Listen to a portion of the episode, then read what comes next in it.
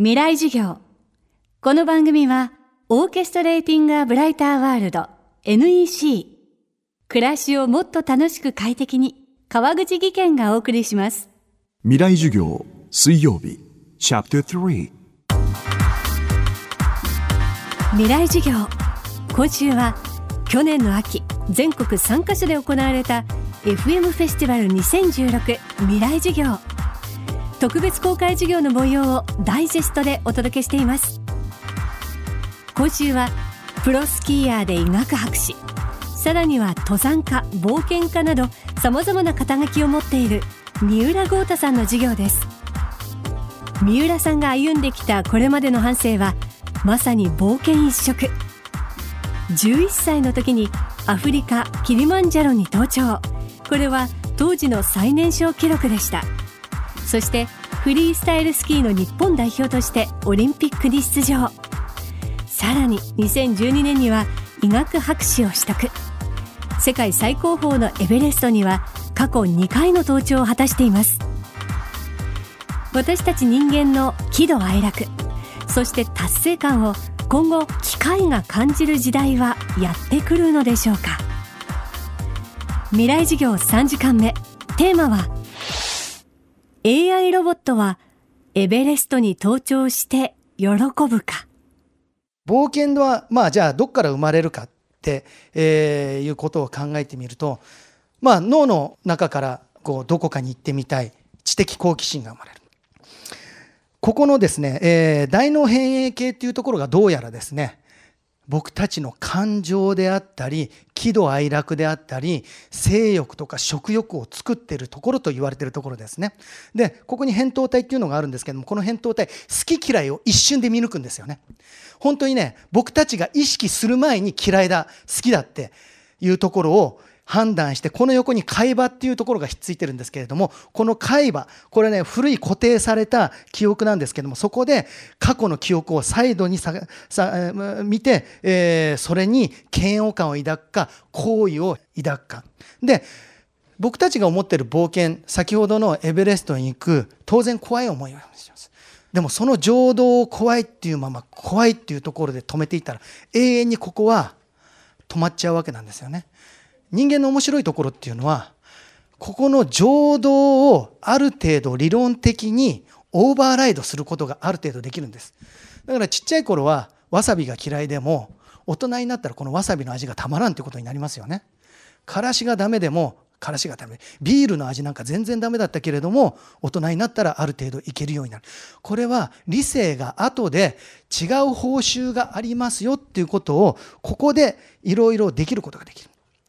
そしてここ大脳辺縁体っていうのは古い脳って言われてるんですよね。この古い脳と新しい脳の狭間で冒険が生まれてるんじゃないかなと思います。さて AI はエベレストを登って喜ぶかという今回の本題なんですけれども所詮僕たちの脳の中であること実は電気信号の脳の中でも塊だと。でどこかで達成感がある。例えばこれエベレストに置き換えなくてもいいですよね。あのロボットがお好み焼きで一人で初めて肉をひっくり返してね多分ねそこまでいったら味が分かるロボットが出てくるかもしれないんだけどそこで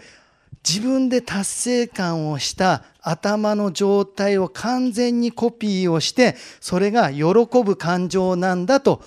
実感することですね。それに対してそれはただ単純に人がある程度介入してそこへ最適化されるかもしれないけれどもそれは本当の喜びではないと。で僕もですねこのテーマを考えた時にものすごく混乱しました。僕自身は僕自身でエベレストに登った時にあの時には達成感があったし喜んだしこんなことコンピューターにやらせてもと思ったんですよねところがね最近ですね AI のディープラーニングという技術が出てきました。人間がシナプスを介していろんな突起上に情報を伝えて一つのね回路を作るように同じプログラムをコンピューター上で作ったわけなんですよねこの人は。この人はですね、トロント University のね、えー、ジェフリー・え、ヒントンさんっていう方だったんですけど、これは、えー、今の AI のディープラーニングっていうのは、脳のシナプスがどんどん学習して、いろんなところを相対的に考えるように、ある人の顔を見たり、横の顔を見たり、そういったことを抽象的にこれ摘出することができるようになったんです。手書きの字までわかる。複雑さが増してきた。あるいは複雑なものを見抜いて、それを抽象的に摘出することができた。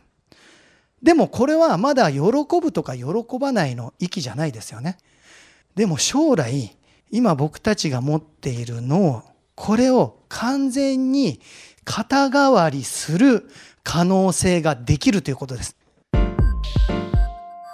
未来授業今週の講師はプロスキーヤーで医学博士の三浦豪太さん今日のテーマは AI ロボットはエベレストに登頂して喜ぶかでした未来授業。明日も三浦豪太さんの授業をお届けします。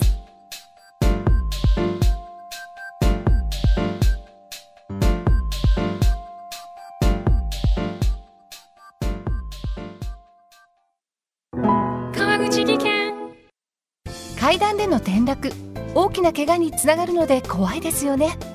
足元の見分けにくい階段でもコントラストでくっきり。白いスベラーズが登場しました。皆様の暮らしをもっと楽しく快適に。川口技研のスベラーズです。